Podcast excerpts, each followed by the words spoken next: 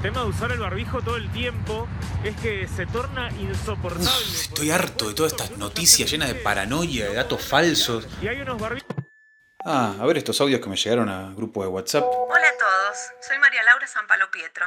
El año pasado me disfracé de enfermera para una fiesta y me dijeron que me quedaba muy bien, así que quiero aprovechar para hacerle algunas recomendaciones para prevenir el contagio del coronavirus. Lo importante es mantener la higiene. ¿Sí? Lavarse las manos con sifo fluido Manchester. Hay que remojar la cara en lavandina dos o tres veces por hora mínimo y ponerle lisoforma al mate antes de tomarlo. ¿sí? Por favor, por favor, no se olviden que el teléfono también puede transmitir virus, así que si lo llaman de un número desconocido, no atiendan y pongan el aparato en la tostadora eh, para, digamos, exorcizarle ahí em, las toxinas, ¿no?